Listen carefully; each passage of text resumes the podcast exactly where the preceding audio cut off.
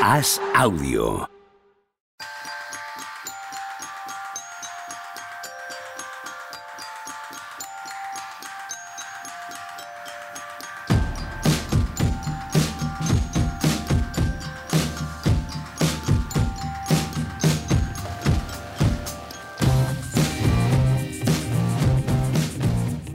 Toma dos. Hola, ¿qué tal? Martes 16 de mayo del año 2023. En esta ocasión no he sido yo el que me he equivocado. Se ha equivocado la- el hardware que venía volando hasta esta mesa. Hola, ¿qué tal? ¿Cómo estáis? ¿Qué pasa? Muy buenas. ¿Todo bien? Sí, muy bien. Estupendo. Te ve ha, salido, estupendamente. ha salido la voz como una avalancha, macho. Sí, la toma uno ha salido ahí un cañonazo. Pero parece ser que era culpa del movimiento del ordenador hacia mi mesa que ha amplificado el sonido. Dice el productor, no tengo ni idea, ¿eh? Esto habla el técnico, que es el que sabe de estos temas. Le dice el productor. pa'lante. Claro, absoluto. Hay que decirle a Juanma lo que estábamos hablando antes de que llegase. Ah, sí, que hoy es el día más grande de, de la temporada, Claro. eh, la NBA. Hoy quien se juega las cosas no es Juanma. No, no, desde luego. O sea, quitamos esa tontería de Ah, la rellenar. Hombre, claro. Tenemos que re- rellenando televisión, horas de televisión con partiditos. No, no, no. Hoy no jugamos cosas serias. Coño, pues se nota este año quién es el número uno, ¿eh? ¿Tú crees? Joder. no- Qué diferencia con otros años, vaya turra. Esta noche, A ver la si- noche- esta noche es. eh, ¿Cómo es eso? Pues el día antes del sorteo de Navidad, ¿no? Que todo el mundo se piensa que le va a tocar. Bueno, esta noche es la- el, el mismísimo Exacto, sorteo de Navidad. Exacto. Estamos todos ahí. Sí, sí, por favor. Yo, por contra, eh, jamás he pensado que me iba a tocar la lotería de Navidad. Tampoco hoy. Creo que me vaya a tocar la lotería, así que no hay problema. Pero tocó hace sois- dos años. son dos de los tres peores, ¿no? Sí, pero es que ahora el, los Spurs y los Rockets, ya se me ha Mm. olvidado, joder, que queda tan uno de los tres peores son que es un 14%. Ya, sí, Sí. sí. quiero decir. Bueno, coño, pero Sí. A título gordo, pues decir, claro, a uno le va a tocar. A título pequeño, individual, dices, tú es que tienes un 86% de que no te toque. Correcto. Quiero decir, lo normal, lo muy normal es que no te toque. Eso está cojonudo. Eso está cojonudo. Y hay equipos ahí. Sí, no, no, joder, es verdad. Es verdad Sí, que, que- que el que tanquea dice, bueno, pues allá voy, yo tanqueo, pero ya veremos si me toca o no me toca. Yo soy muy fan de la NFL, tío. Muy, muy fan de la NFL en esto. Eh, el draft sirve para que los malos equipos tengan mejores jugadores a futuro. Es, es, es para lo único que sirve. Es lo único que fomenta eh, la existencia del draft, ¿no? Pues haciéndolo así, claro, el problema es que viene de, de- Claro. de que en la NBA existe el tanqueo y Eh. existen los equipos que no quieren ganar y tienes que hacer lo que sea por evitarlo. Pero la realidad es que esto pff, es un ni chicha ni limonada. Ni se fomenta al malo, ni deja de haber equipos espantosos, ni deja de haber equipos que no ganan, ni. No sé, se queda todo a medias. Todo a medias. A mí sí No, no creo que exista la solución óptima, ¿vale? Mm. Pero a mí estas soluciones de lotería y tal me, me enervan. Tú tienes una muy guay, que yo te he escuchado Sí. muchas veces, Pepe. A mí, a mí pero- esta pero- me gusta, aunque es... Debe, pero debe ser. va a hacer. Debe, sí, debe tener un problema que yo no atisbo para que nunca nadie la ponga encima de la mesa, ¿vale? Que nadie hable de ella. No, no sé qué clase de problema Dila, puede dila, que tener. habrá gente igual que no lo sabe. Sí, la idea, por cierto, no es mía, ¿eh? la, Ah, la plagié como todo en mi vida, yo lo plagio todo, de uno que una vez, en esto estoy hablando de principios de siglo, de este siglo, eh, en una convención cuando la sabermetría no estaba tan instaurada como ahora, y era una cosa de cuatro frikis que se reunían al cabo de- del año, ¿vale? La expuso en una conferencia, que era que se contasen las victorias del equipo una vez eliminado matemáticamente de playoff, ¿vale? De tal manera que el equipo tiene que ser muy malo para que caigas eliminado de playoff muy pronto, ¿vale? Y luego ser suficientemente competitivo para ganar partidos a partir de entonces. Entonces, eh, eliminas la opción de tanking extremo, porque tampoco va a haber ningún equipo que quitas de jugar a todos hasta que pierdes 400 partidos y luego los pones a jugar para ganar, que sería el, ¿no? el defecto obvio de este sistema, y lo que haces es premiar a un equipo muy malo que quiere competir. ¿no? Esa, esa es la idea básica de, de ese formato. Claro, lo que obligas es a competir a todos los equipos malos. Eso es. Claro, sí, sí, a mí, a mí me gusta. ¿eh? Yo tampoco- Esas cosas son tan probables como que le salgan alas a Dan Silver y vaya Que no, que no, volando, Sí, lo sabemos repartiendo todos. las Lo sabemos todos, pero a mí es una idea que me gusta, siempre me ha gustado. Me parece, Para empezar, parece que solventa los problemas. porque probablemente en la NBA no, no quieran, no crean que haya nada que solucionar, ¿eh? Sin duda. Más allá de que duda. se- Sin siempre se idea mucho con mucho salero esto de que tal, pero yo creo que está todo bien por ahora. Sí, sí, estoy de acuerdo. No le molesta el tanking a la NBA, no le molesta una noche como hoy en la que hay lotería, no le molesta que haya muchos equipos que durante dos meses sus fans estén en redes sociales echando cuentas de a ver si pierdo mañana y sigo teniendo más opciones. Hombre, es yo es creo bueno para el negocio el tancatón y es bueno para el negocio el, las- los porcentajes y el jueguito en redes sociales. Este es así, ya está. Nosotros, Que, que nos moleste a algunos no significa nada. sí, la noche del draft es una de las noches grandes de- del año, ¿eh? O sea, Hombre, claro, pero eso no tiene nada que ver con el sorteo de la lotería. Claro. No, no, me refiero, no, pero me refiero a lo que dices de, de, de que sí que tiene mucha interacción. O sea, hay mucha gente siguiendo todo esto. Hombre, es que, pero es que el draft es esencial para entender Claro, pero en el- la, la capacidad de atracción de las grandes ligas en la americanas. no NFL hay duda. todavía más y no hay esto de los tanqueos y tal así. O sea, es que no tiene Ni que ver. lotería. Claro, ni por lotería. eso, por Mm. eso. Que el problema es en esto. Bueno, el problema es que en realidad no existe. O sea, además, Eso si es. llevamos un año viendo los partidos de Wembayamba en la aplicación de la NBA. Claro, claro. ¿no? Yo tengo que Y decir. tienes, y tienes a un montón de, de fanbase hoy pendientes de un sorteo porque les puede caer buen bañado. Pues, pues es bueno para el negocio. Sí, sí, sí, sí, sí. Pero ya está. Hombre, también es verdad que cuando viene un jugador así hay que entender que es muy excepcional. Tampoco. No, no es verdad eso. Eh, es excepcional el jugador, seguro.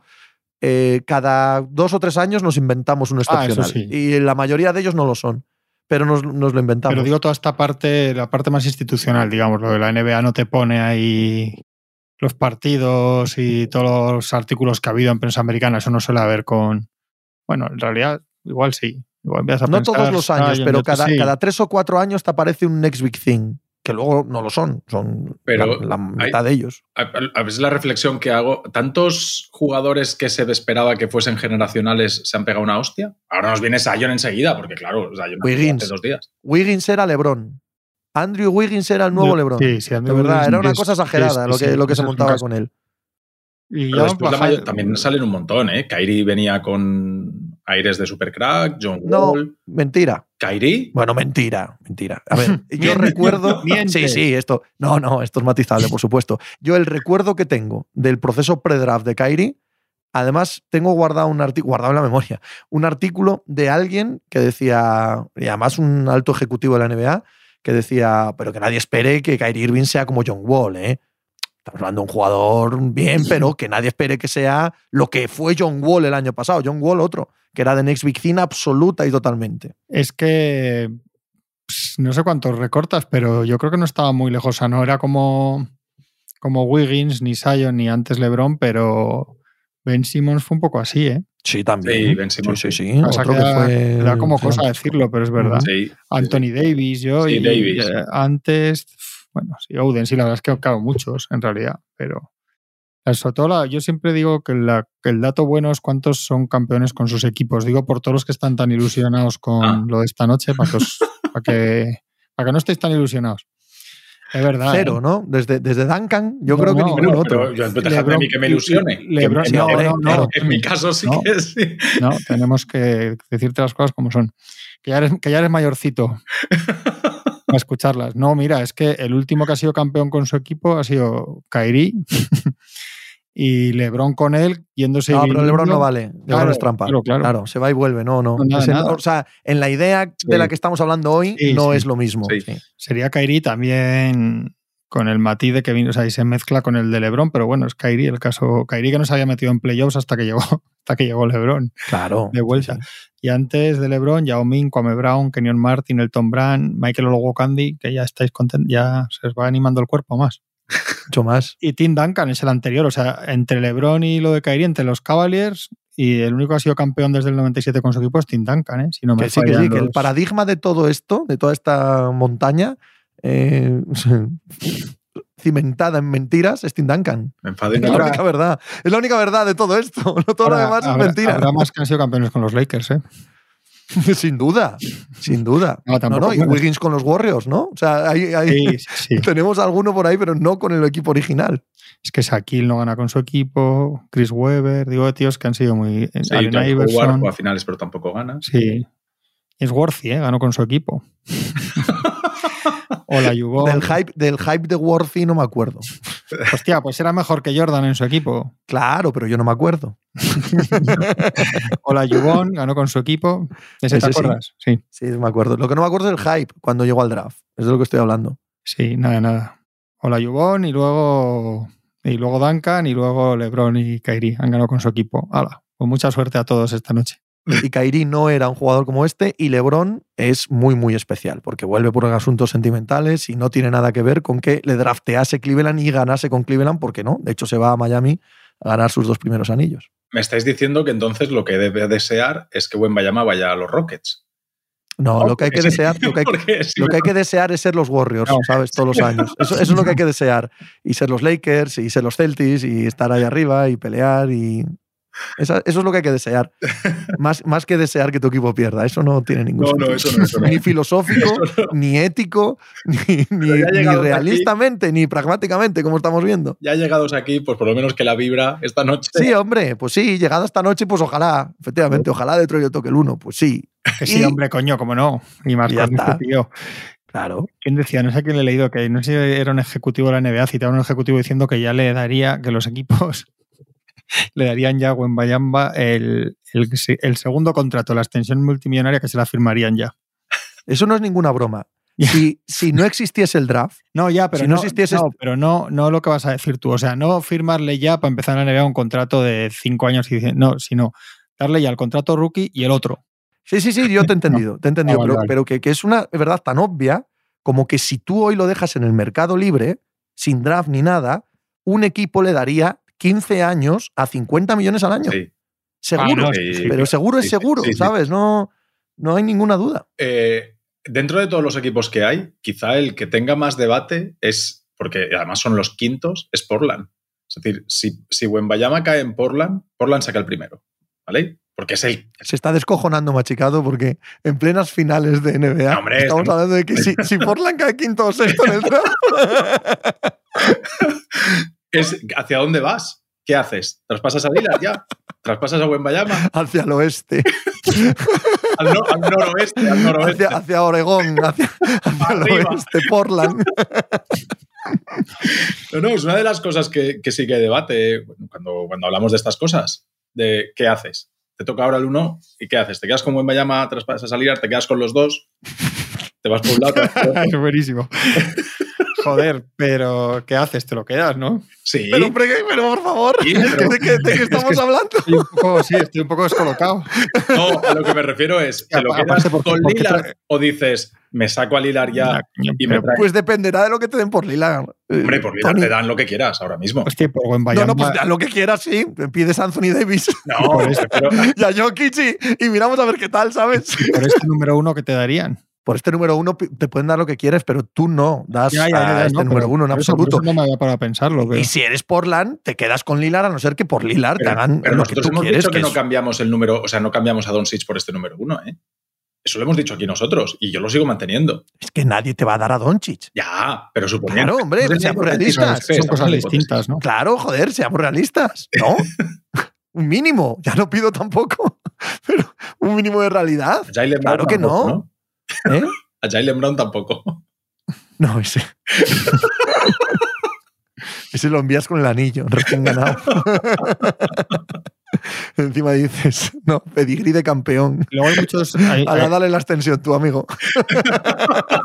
hay muchos artículos que dicen que de estos de que dónde encajaría mejor Italia. Es como, pero mire usted. Como en una cancha baloncesto, ¿no? Como que dónde encajaría mejor. Correcto, eso es. No, hombre, yo, me he leído el artículo. Donde no encaje, quitas al que, al, que le quitan encaje. en todos que este es muy buen sitio. Y dices, claro, pues que dónde no va a ser buen sitio. No, pero, pero estaría guay empezar a leer también, que supongo que todavía nadie se ha atrevido, pero alguien llegará, ¿no? De lo que estaba diciendo ahora Juanma.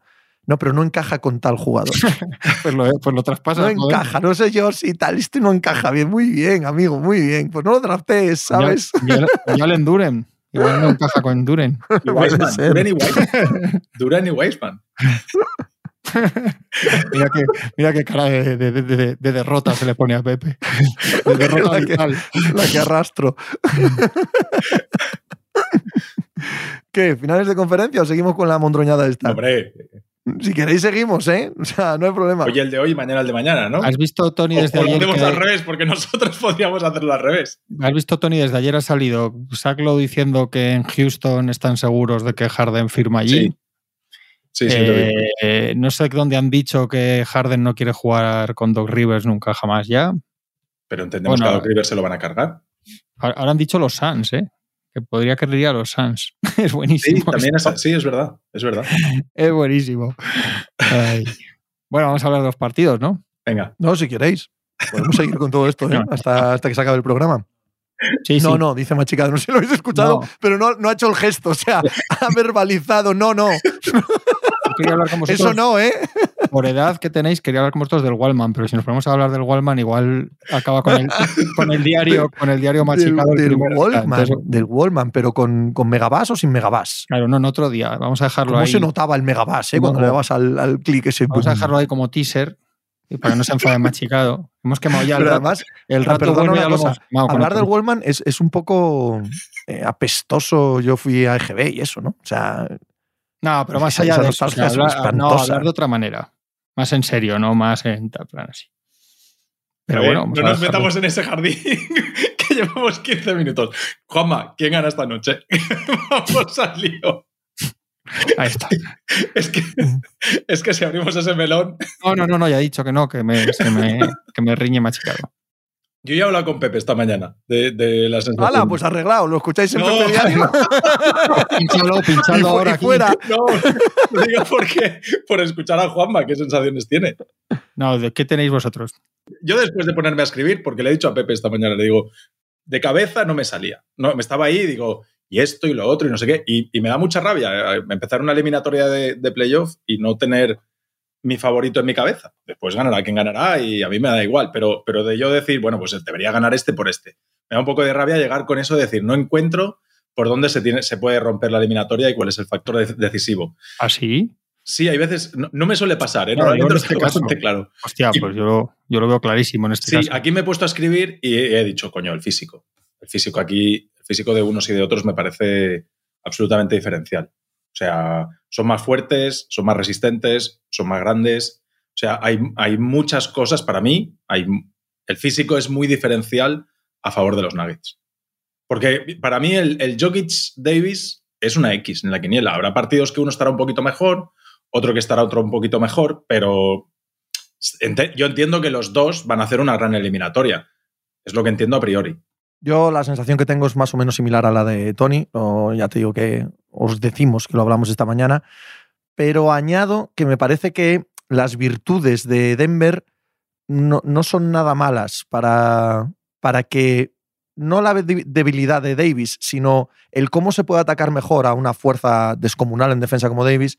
eh, ¿Cómo puedes maximizar eso, no? Que es Jokic saliendo a la línea exterior y con sus pases aprovechándose de que Davis no está en la pintura, porque además Jokic evidentemente tiene tiro exterior. Entonces, en esa hipotética X entre Davis y Jokic, yo creo que Jokic tiene la capacidad de que no solo él, sino su equipo aproveche y explote lo que, lo que deja detrás Anthony Davis. Y en ese sentido, ahí es donde entra en juego el físico de Denver, eh, el hecho de que sean gente muy capacitada para estar cortando todo el día, entrando a canasta y que eso le puede hacer algo de daño a los Lakers. Evidentemente, los Lakers van a tener sus opciones y también hemos visto a Denver caer en defensa en playoff de manera recurrente en los últimos años, ¿no? Tener un defecto ahí obvio que claro que van a explotar los, los Lakers. Pero yo en, esto, en estos playoffs he visto que eso es más difícil de explotar que años anteriores. No sé si es porque está Jamal Murray, no sé si porque Aaron Gordon eh, está en un estado óptimo, no sé si porque la rotación de 7-8 jugadores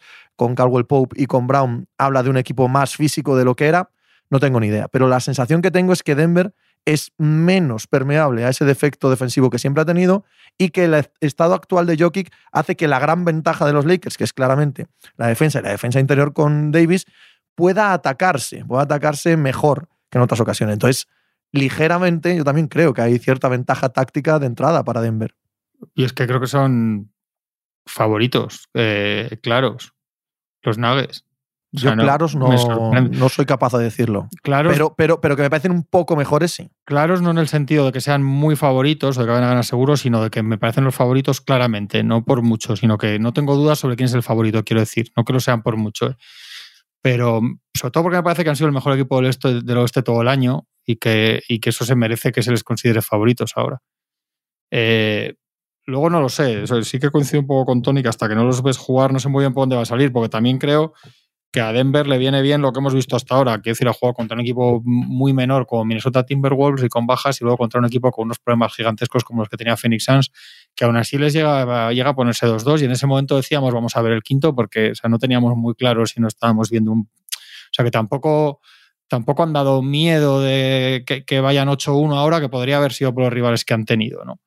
Yo creo que ellos tienen defectos que conocemos, que este año son menores, porque yo creo que son mucho mejores. Es que se ha dicho mucho este rollo que yo no entiendo muy bien por qué se ha dado tanto el coñazo con lo de la repetición de las semifinales de la burbuja, ¿no? Porque es que han pasado tres años y son equipos, pues los Nuggets están ahí siempre, los Celtics y Miami al final está siempre. Quiero decir que no me parece tan raro. Es raro lo de los Lakers individualmente, su recorrido desde la burbuja hasta ahora, pero no sé, me parece más circunstancial.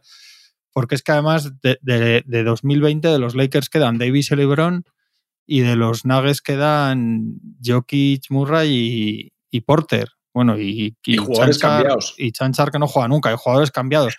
No, y, el rol de Porter muy diferente el de ahora del que era. Yo creo que son muchísimo mejores los Nuggets, que son muy buenos y que su gran estrella está en un punto absolutamente eh, excelso en el momento en el que para llevar un equipo a un anillo, que seguramente en 2020 no estaba. Creo que LeBron tiene tres años más que entonces. Y, creo que los Lakers tenían un equipo que le hizo mucho daño a, si miras aquello, a Jokic, porque tenía aparte de a Davis, a Howard y incluso a Yavale Magui un poco detrás, ¿no? Y, le dieron palos para aburrir y no le marcaba todo el rato Davis, sino que muchos ratos se turnaban los otros dos. O sea, creo que no, en ese sentido los Lakers no tienen nada parecido este año, porque como no metan cinco minutos a Tristan Thompson, tú me contarás qué van a hacer para, para tener más cuerpos y y ponerle a los alapivos y eso es una cosa que yo quise suele merendar con bastante buen gusto, no suele ser buena solución. Entonces yo, creo que son bastante favoritos. Ahora, yo comparando esos equipos, por ejemplo, me parece que los Lakers son bastante mejores en ataque que, aquel año y dependen bastante menos de, las estrellas. Tienen bastantes más. O sea, aquel equipo entraba, cuando no estaban super LeBron y Davis, entraban en unos colapsos en ataque tremendos. Y este año, estaba leyendo esta mañana, creo que hay 10 10 actuaciones de más de 20 puntos de los demás en playoffs, entre Hachimura, RD, Reeves y, y Angelo Russell. Eso, eh, los Lakers otra vez en aquel año, por ejemplo, no lo tenían, no estaban mucho más exigidos a defender como bestias. Y sin embargo, sí te da la sensación de que aquel equipo era mucho mejor defensivamente y, y los minutos con Davis es mejor este año que en 2020, que a mí es algo que me, que me resulta bastante increíble. Yo creo que, que Denver Nuggets no ha jugado de estos playoffs contra una defensa como la de los Lakers. Y los Lakers han jugado contra defensas seguramente más duras por físico los Grizzlies y por experiencia, etcétera, los Warriors, de la que van a jugar ahora. Pero con todo, por eso creo que tienen opciones, ese sí que lo creo. O sea, en plan 60, veo Nuggets, pero en plan 60-40, 65-35, no 80-20. Pero con todo, yo creo que favoritos, favoritos son. Yo después, dicho todo esto, después me pregunto, Tony, ¿cuántas veces has visto perder a LeBron James en playoffs? Y digo, pues casi nunca. Quitando las sobre todo perdiendo contra un equipo que no sea histórico. Bueno, sabéis que sabéis que, se, que al pasar, al ganar la última, se ha convertido en un jugador con más series ganadas de la historia. Sí. Lleva 41, sí. lleva 40 Fisher.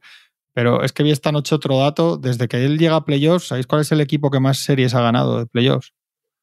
Miami Heat 26, con, muchos, muchas con él. O sea, él ha ganado desde 2006, esto que dices tú, Tony, LeBron James ha ganado 41 eliminatorias de playoffs y el equipo que más, 26 y estaba él. El, equipo que más ha ganado sin él han sido los Warriors, que han ganado 25 y es el mejor equipo. Estamos debatiendo si es el mejor equipo de la historia. Y está ganado 41, o sea que es verdad que, que se le puede dar un, beneficio de la duda al hombre. Es que ha perdido contra San Antonio, contra Golden State y no, yo no sé contra quién más habrá perdido, pero yo no recuerdo muchas más. Y claro, y mira de qué estamos hablando, de los Spurs de 2014, de los burros de la dinastía. O sea, sí, no, el Denver está a ese nivel para cargarse a LeBron James, aunque sabemos que no es el mismo LeBron James. Claro, yo, creo que la clave es esa. Yo creo que con un LeBron de hace... También es verdad que los Lakers en estos cuatro años, un año no se meten, el otro ganan y el que pierden con Phoenix es cuando se lesiona Davis, etcétera, que no digo que habrían ganado. Quiero decir que Davis y LeBron juntos tampoco han, tampoco han perdido sanos eh, ninguna eliminatoria hasta ahora, que eso tiene, No, por tiene muchos matices, pero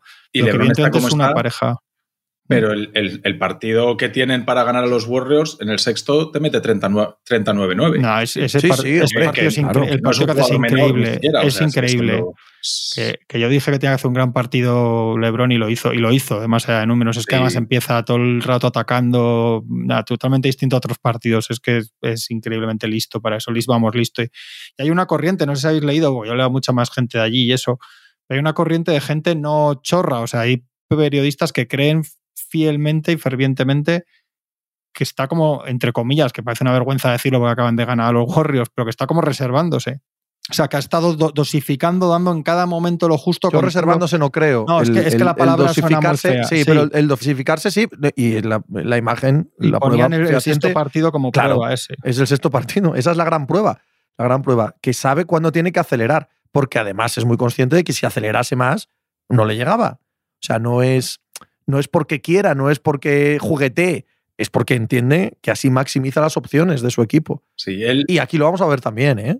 Vamos a ver, no va a ser, o no so- sospecho, que no va a ser una serie que de entrada eh, haga unos partidos monumentales lo- todos los tres, cuatro primeros, ¿no? es, es- de- dentro de lo que yo he dicho del físico, también te, te pones a darle vueltas y dices, es curioso, ¿no? Porque si el partido es un correcalles, eh, lo que haces es conectar al mejor, segundo mejor jugador de- del equipo menos fuerte, menos poderoso físicamente y eliminar al mejor jugador del equipo más poderoso físicamente. Es decir, si el partido se convierte en un partido loco de corro, tres tiros en cinco segundos, en siete segundos, tal, para arriba, para abajo, para arriba, para abajo, eso mete en el, en el partido a LeBron James y sacas del partido a Jokic. O sea, es, curi- es, es una cosa un poco rara, ¿no? Que digas, no, mira, los, los fuertes y los que tienen que dominar atrás del físico son estos. Pero si el partido se convierte en un partido así un poco más loco, resulta que al bueno de los flojos lo metes dentro y al bueno de los fuertes lo dejas fuera. O sea, hay, una serie de ahí de contraindicaciones dentro de la eliminatoria un poco raras. No creo que ese escenario sea muy eh, plausible. ¿eh? Me da la sensación de que, de que Denver va a controlar bastante el tempo de lo que quiere jugar y que no quiere jugar. Es que ahora saben hacerlo, además. Son Sí, más sí. expertos que Me otros parece que es el equipo ahora mismo que mejor lo hace de todos los que Sí, quedan vivos. y- pierden menos bolas Mm. y tal. Sí, y tienen Aaron Gordon que en 2020, por ejemplo, no tenían, porque estaba Jeremy Grant, pero Aaron Gordon yo creo que es más fuerte que Jeremy Grant para defender a LeBron, por ejemplo, si, si es lo que hacen poner, que no sé si le pondrán todo el rato a LeBron o buscan otras variantes para que no tenga que defender Jokic de visto el rato. Todo eso lo iremos viendo, pero tienen, tienen formas de neutralizar a, a los Lakers ellos. De, Aaron Gordon hay que pedirle que sea Wiggins en el quinto Sí. partido. Es decir, que vaya por LeBron. Es decir, no, tú no te, no te voy a dejar que te dosifiques, no te voy a dejar que te reserves. O sea, te voy a pedir, te voy a exigir mucho cada defensa. Y me vas a tener que defender, porque es que si no, yo me voy a meter debajo de la canasta y te voy a ir metiendo, porque Aaron Gordon tiene nivel para, para ser un, un jugador ofensivamente relevante. Entonces, a mí me parece que. No solo de- eso, sino que es un jugador muy móvil. Bueno, eh, él y el, y el esquema de, de Denver, claro. Es un jugador muy móvil que, que aprovecha mucho también la visión de Jokic. Y contra eso tienen que estar todo el día. Tienen que estar absolutamente todo el partido intentándolo una y otra vez, porque así es como desgastas la defensa de los Lakers, que si es una defensa estática que tiene que defender uno contra uno, se come a Denver. Pero eso yo creo que estamos todos de acuerdo, ¿no? Lo que pasa es que, como juega Denver, es justo para evitar esa situación. Y Aaron Gordon es crucial ahí. En vez de ser un jugador que eh, juega al poste, que recula, etcétera, venga a cortar, venga a moverse, venga a ir a un lado a otro, venga a obligar a su defensor a estar en una actividad eh, continua. Pero no, no necesariamente con el balón, no necesariamente llevarlo hasta el aro, ¿no? Sino esperando que sea Jokic el que distribuya. Yo sí, si analizo emparejamiento por, por emparejamiento natural, después ya veremos cómo ajustan los entrenadores y tal. No sé si va a jugar Vanderbilt o va a jugar Looney Walker, ¿vale? Pero sea el que sea. Si Vanderbilt va a jugar poquísimo en esta serie. yo creo que Vanderbilt creo. poquísimo creo. también, sí. Sí. Eh, me parece que uno por uno, el emparejamiento es siempre favorable a, a Denver, excepto el Davis Jokic, que lo dejo en empate. ¿eh? Ese lo dejo en empate. Pero sí que es cierto que eh, tampoco es lo que necesita Lakers. Quiero decir, cuando ataca Lakers, no necesita ganar cada emparejamiento, necesita encontrar un sitio y un hueco por donde meterle mano, que es lo que hizo con Golden State. Y en Golden State dijeron, todos a atacar a Curry, tenga el que tenga la bola, el que esté fino, el que esté fuerte, el que esté... Todos a atacar a Curry. Hacemos la serie de bloqueos necesarios para que te quedes cuando un 2 para 2 y al final un 1 contra 1 atacando a Curry. Y aquí yo creo que va a pasar algo muy parecido con Jamal Murray. Se van a ir a por él, a reventarlo Sí, y a decir, sí. a partir del cuarto partido, a Jamal Murray no le quedan piernas. Y el factor Jamal Murray es clave. ¿Eh? Los partidos en los que Jamal Murray está ido, por físico, por piernas, porque no le entran, esos partidos Denver es extraordinariamente vulnerable. Y son, mm, son habituales. Es decir, no es que vaya a pasar una vez o dos en una serie, es posible que pase más. Y si Jamal Murray tiene el día de meter 35 puntos, Denver es prácticamente imbatible por, por estos Lakers. Eh, el hecho de que Murray esté cansado, esté sin piernas, esté muy, muy exigido en defensa y no sea un factor en ataque, es totalmente clave para, para esta serie, porque sin eso es muy difícil que, que Lakers gane. Sí, yo creo que LeBron va a intentar que todos los ataques, eh, cuando tengan la bola, quedarse con Murray o que ataquen, ataquen los demás. Igual que supongo que los Nuggets van a intentar que Murray se quede con D'Angelo Russell todas las veces que puedan. Eh, lo que yo creo que, que, una cosa buena que tienen los Lakers en sentido es que, igual que, por seguir con la comparación, que los últimos que ganaron era, era LeBron de base y pick and roll con Davis y tiradores abiertos, eh, no tenían nada de creación. Este año es un equipo que pone a veces en pista hasta tres, tres playmakers, digamos. Es que cuando Juan Reeves, De Angelo y, y Redder son tres tíos que votan, que hacen jugadas. Entonces, todas estas combinaciones a los Warriors yo creo que les volvieron muy locos porque pueden, pueden forzar a Murray sin que siempre tenga que ser LeBron. ¿no? Yo creo que una de las cosas buenas que está teniendo LeBron también es que está pudiendo jugar más de lo que, de lo que habría sido habitual sin la bola, ¿no? Eligiendo cuándo es él el que, el que orquesta todo, ¿no? Cuándo es él el que hace los bloques. Entonces, les da unas variantes que yo creo que les. Yo creo que a los Warriors les, se vio con los Warriors, ¿no? Que les cuesta más a los rivales eh, adaptarse a lo que están haciendo los Lakers para protegerse en este tipo de cosas que decimos de Murray y tal, ¿no? Te pueden. Sí, pero cuidado con esos quintetos en el otro lado, ¿eh? Sí, claro, claro. Porter, con sí, Murray, con por Gordon, eso yo cuidado. Creo que, por eso yo creo que yo creo que sí van a empezar con Vanderbilt y que van a tender a, a que no juegue, que va a ser la inercia, que va a empezar sí. esta noche de titular, sí. irá jugando menos o nada a partir del, del tercer cuarto partido. Pero el caso es que con estos, con los pequeños quitando Russell, han, han defendido bien, ¿eh? porque al final el Redder está haciendo unos playoffs muy buenos en defensa, Reeves está haciendo buenos playoffs. El Redder está, está muy, muy lapa, está muy concentrado. Yo creo que uno de estos puede defender más o menos bien a Murray, contando con qué ratos que no lo puede defender. Porque de, de hecho es que yo recuerdo que en 2020 jugaba muy bien Murray contra los Lakers, ¿no? Ya acaban 4-1. Lo que pasa es que la diferencia clave es, es Davis pero, pero yo creo que es que son muy, muy, muy distintos en ese sentido los Lakers, ¿no? Son, un, son más vulnerables quizá atrás, en el fondo, aunque defiendan muy bien, aunque sean a lo mejor en los playoffs, que aquella era, era tremendísima al final, pero tienen como variantes y aparece Hachimura y aparece el otro, y aparece tal, y al final van encontrando. Entonces, yo creo que es un rival muy peligroso, ¿no? Eh, bueno, es obvio, ¿no? Ya estamos en final de conferencia, pero yo, yo, creo que la clave es entender que los, que los Nuggets han sido todo el año el mejor equipo del oeste, pero los Lakers por post traspaso son el tercer mejor equipo de la NBA por récord. No, desde febrero tienen mejor récord que Denver. Claro, Sin pero más. O sea, desde febrero son mejor equipo que Denver. Y son top 3 de la NBA y se pierde 13 partidos LeBron con una lesión en un pie. Quiero decir que no estás hablando de un, en ese sentido de un séptimo convencional tampoco, no, no es un primero contra séptimo en, en, en pureza. Entonces, a ver, no sé, leía yo de esto que decía de, de LeBron que me llama la atención porque el, el, año que ganan, que si os acordáis es el año, el, en 2020 es el año que les base purísimo, que es además el que lidera la NBA en asistencias, que da 10 asistencias y pico. Ese año juega un 80% de minutos de base y un 21% 79 de base y 21% alero, básicamente. Luego juega algún poquito alguna vez de pivot y tal, pero bueno, cosa, cosa rara. Este año juega el 79% de ala pivot, de ala pivot, ni siquiera de alero. Mm. Y el 21% de alero, o sea, de base puro, puro, de empezar las jugadas muy poco. Cuando, cuando él hace las jugadas suele ser ya pasada la cuenta y sin subir en la bola, etcétera, digamos, no mucho. Yo creo que dice eh, que una de las claves de los Lakers que se habla menos, aparte que estos dos sean muy buenos, es que se han adaptado mucho. O sea, son dos jugadores extraordinarios como talento, pero también cuando tienen un buen equipo alrededor y, conectan y les gusta, lo hicieron entonces en la burbuja y lo están haciendo ahora. Son muy capaces de, de al contrario de otros de que hablábamos ayer, de otro tipo de estrellas, LeBron hace un montón de cosas distintas, se adapta, entiende con quién está jugando.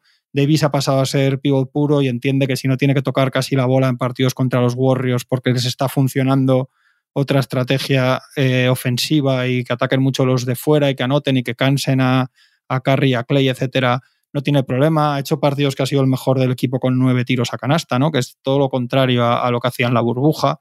Eh, yo creo que tienen un nivel ahora de, química y de cohesión y, de, y, de, entender qué equipo son y a lo que están jugando, que con el talento que tienen es peligrosísimo. Por eso creo que tienen, por eso creo que tienen opciones serias. ¿eh? pero creo que sí, creo, que es muy sí, pero, que las tienen. por eso que cuando digo que es muy que, que, no digo que sea favoritísimo tal, igual que en el otro lado sí que creo que hay un favoritísimo, pero pero yo lo veo en plan igual 60-40. Ahora, si gana Denver 4-1 tampoco me sorprendería porque creo que es mejor equipo. Y lo contrario lo mismo. Lakers 4-1 tampoco nos puede sorprender. Bueno, es una serie que, sí, sí, sí, es una serie que puede caer que puede caer rápidamente para uno de los dos lados si se dan todas las circunstancias posibles. Eh, así como en el otro lado no lo vemos, ¿no? que Miami pueda ganar eh, rápidamente a Boston, aquí puede suceder.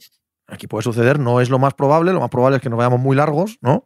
Al séptimo probablemente, pero claro que puede ocurrir. A mí me parece que son dos entrenadores con muy flexibles, es decir, que van a mover cielo y tierra, que no van a decir, bueno, pues hasta aquí hemos llegado, y dos rosters con muchas variantes.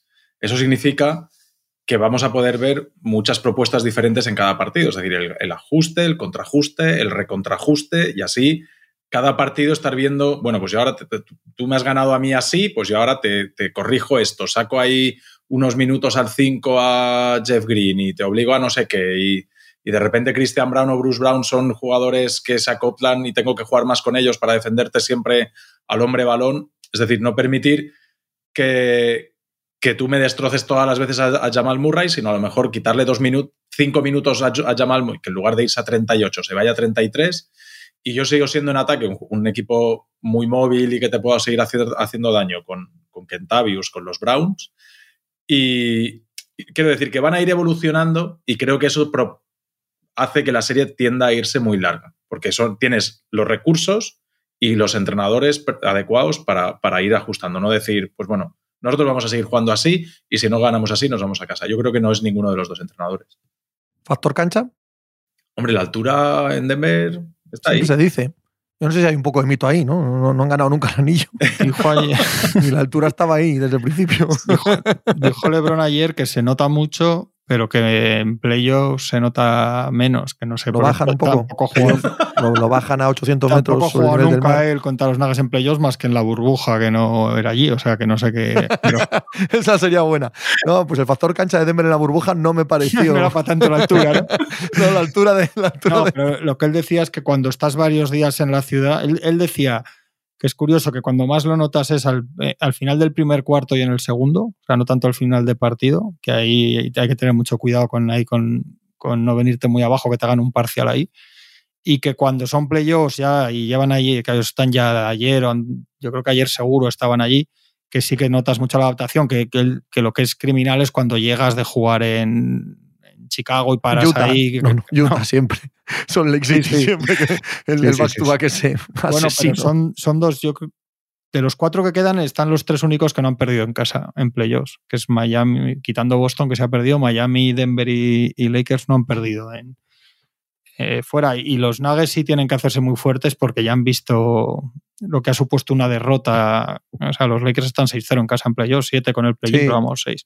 Y, si pensar en ir a ganar a Los Ángeles. Y no han podido los ¿eh? Warriors, que son los Warriors, con todos los problemas que tengan, son los Warriors. Quiero decir que, mejor que salgan 2-0 de aquí. También está la de decir, bueno, sí, el factor cancha muy bien, se va largo esto, nos resulta muy difícil pensar que va a ser corta, es decir, en 4-5 nos resulta difícil. Si te vas al sexto, el que juega en casa es Lakers.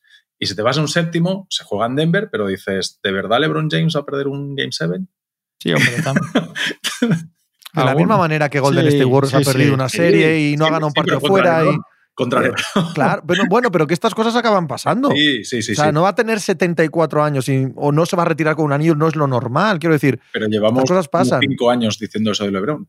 No, no, no. No, cada, vez Y podemos decirlo otros cinco. Esto no significa que vaya a suceder. Quiero decir que, que en el año 2012 no perdiese séptimos partidos, no significa que no los pueda perder en 2023. No es un factor, aunque obviamente tú ves a Lebron y tú sabes que es uno de los mejores jugadores de todos los tiempos y que está en un nivel en el que aún puede destrozarte una serie. Pero claro que puede perder un séptimo. Pues, pues, por supuesto que sí. Pero que, pero que es un, que para mí es un factor, ¿eh? Eh, sí, sí, cómo LeBron James es un factor, podemos estar de acuerdo en eso. No, quiero decir, el- que ti- tienes una cosa que no tienes los de enfrente, que es, que es que es- tienes el culo pelado de jugar esas situaciones. Es decir, a Michael Porter Jr., bueno, está Kentavious, pero Aaron Gordon, Michael Porter Jr., los Browns, eh, etcétera, no son jugadores tan fogueados en todo eso como el LeBron, que al final es el, el director de la orquesta. Yo, yo creo que no, no tiene gran factor eso. ¿eh? O sea, el factor es que LeBron es buenísimo. No que LeBron tenga experiencia. Eh, que LeBron es buenísimo, sí, pero la experiencia. pff, no lo sé. ¿No crees no que es sé. importante en la serie de No, no creo que sea mucho. Sacramento, por ejemplo? No, no, no, no, no lo creo, no. Creo que les ganan porque, porque los otros juegan estupendamente bien al baloncesto, ¿vale? Pero no se arruga Sacramento, no dejan de meter las canastas que metían y. No lo he visto, tío. Yo, yo, yo he visto a un Darren Fox extraordinario como todo el año, ¿no? Y, y en general lo de la experiencia, entonces nunca ganarían los jóvenes. Y estamos hartos de ver en todos los deportes que cuando viene un joven talentoso y tal es que arrasa con, con todo lo que pilla, ¿no? Los jóvenes suelen correr más y saltar más. Y... Claro, claro. Y de ahí que ganen. ¿Sabes? Claro, claro, Entonces, es- por- la, la experiencia es un factor seguro. Eh, no creo que muy, muy amplio. El, factor gordo, gordo es que LeBron es buenísimo. Ese, ese sí que es. Ese sí que es un factor serio. Yo sí creo que es un factor, si no, no decisivo, o sea, no el más, pero, pero sí que es un factor. Lo que sí que es increíble, yo creo que por mucho que digas, es que es increíble que con 38 años y 20 en la NBA haga partidos como el del otro día, es absolutamente increíble. O sea, por mucho que lo veamos y que lo normalicemos, yo que creo que no vamos a ver nada parecido nunca. Es, es, es, es una cosa que te deja sin palabras. Yo todavía no sabía, o sea, que le dije que no sabía ni qué decir después del sexto partido, porque pues dice, bueno, sí, pues Lebron, pues sí, chico, pero, pero no debería estar aquí este año así. Es que no, no, no, no tiene mucho sentido.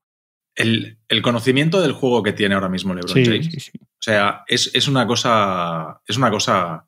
eh, bueno, es lo que, lo que yo digo con Curry, ¿no? Que son jugadores que tenemos la suerte de verlos en directo. Hay que verlos. Hay que ver esto, todos los partidos que podamos de LeBron y hay que ver todos los partidos que podamos de Curry. Porque, es, porque esta gente, Jorín, que no se nos olvide que en. ¿Cuántos años lleva la liga? ¿78?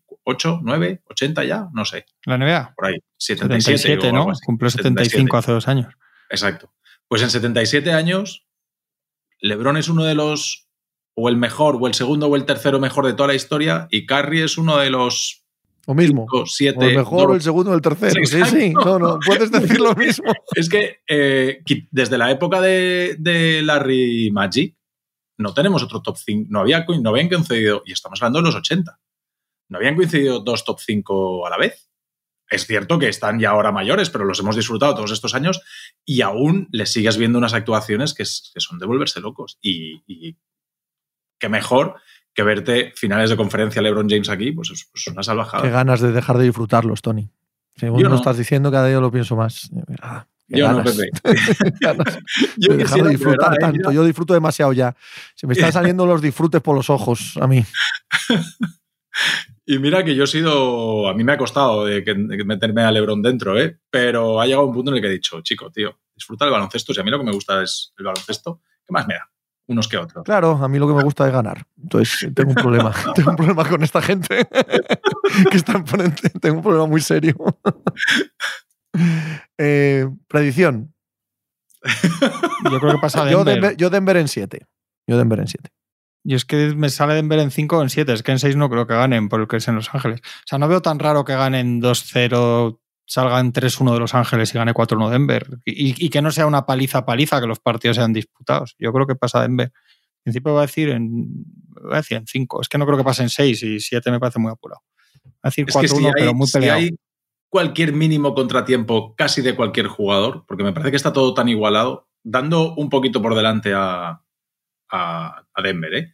pero me parece que está todo tan igualado y que cualquier cosa de estas de un jugador que se pierde medio partido o tal puede decantar tanto la eliminatoria que, yo me voy a ir a 7 también. Porque, porque creo que van a ir, por lo que he dicho, ¿no? De los entrenadores, de, rosters profundos que van a permitir un montón de, vari- de- de variantes, etcétera pero, pero aquí sí que me parece que es tan- está todo tan igualado que, que, por ejemplo, el golpe de Anthony Davis que te deja medio partido fuera sin Anthony Davis o sin Jamal Murray o sin cualquiera de estos, de repente te da una victoria fuera de casa que lo que te piensas que es en 7 es en 5, sea Sí, para sí. sea.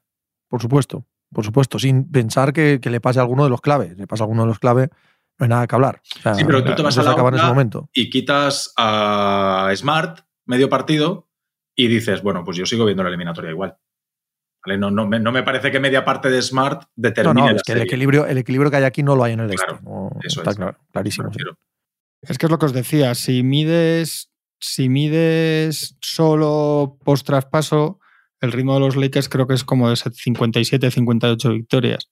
Que luego, claro, en una temporada completa, bueno, todo lo que quieras. Es- Eso es más de lo que ha ganado Denver. No es que sean mejores, pero, pero que es un equipo del casi del rango de Denver por, por ritmo de victorias, ¿no? Cuando ha sido este equipo, aunque sea claro, cuanto más grande es la muestra, más, más jodido es ganar más, por eso tiene más mérito Denver.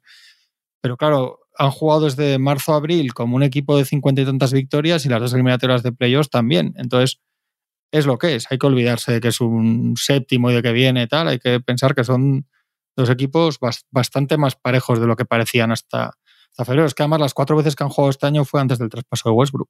Sí, sí, no vale, Sí, no valen sí, para no nada. vale no, para nada. Yo, vale- vale- tengo la sensación siempre, y, y- y no he mirado tampoco otros años, pero me da la sensación siempre que los, que, que los Lakers con LeBron y Davis juegan.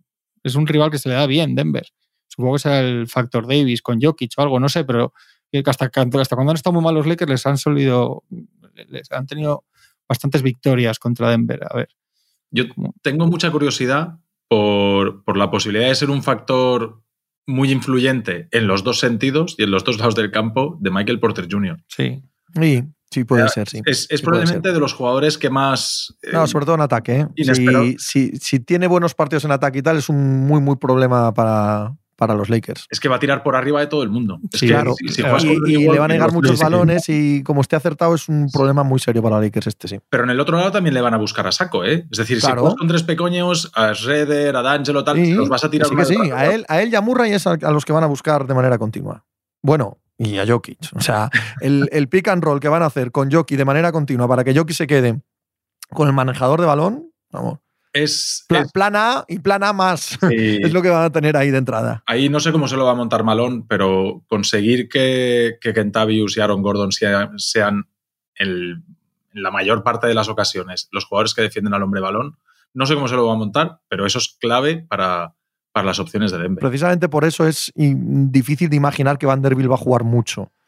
Porque lo primero que va a hacer es poner a Jokic con Vanderbilt. Claro, claro. Sí. Entonces, lo- lo- es complicado imaginar que Vanderbilt tenga mucho peso en esta eliminatoria. Es que van a Sí, defender sí. 5 contra 4. Sí, sí, sí. No, es es que así. en cuanto esté Vanderbilt en pista en ataque para los Lakers va a ser un Cristo, porque les va a permitir a los Nuggets hacer todo lo que quieren hacer. Mm. Y lo acabará aquí, lo acabará sacando, sí, supongo. Mañana analizamos el primer partido de esta final del oeste y también hacemos la previa de la final del este. Hala, chavales, mañana más. Hasta mañana.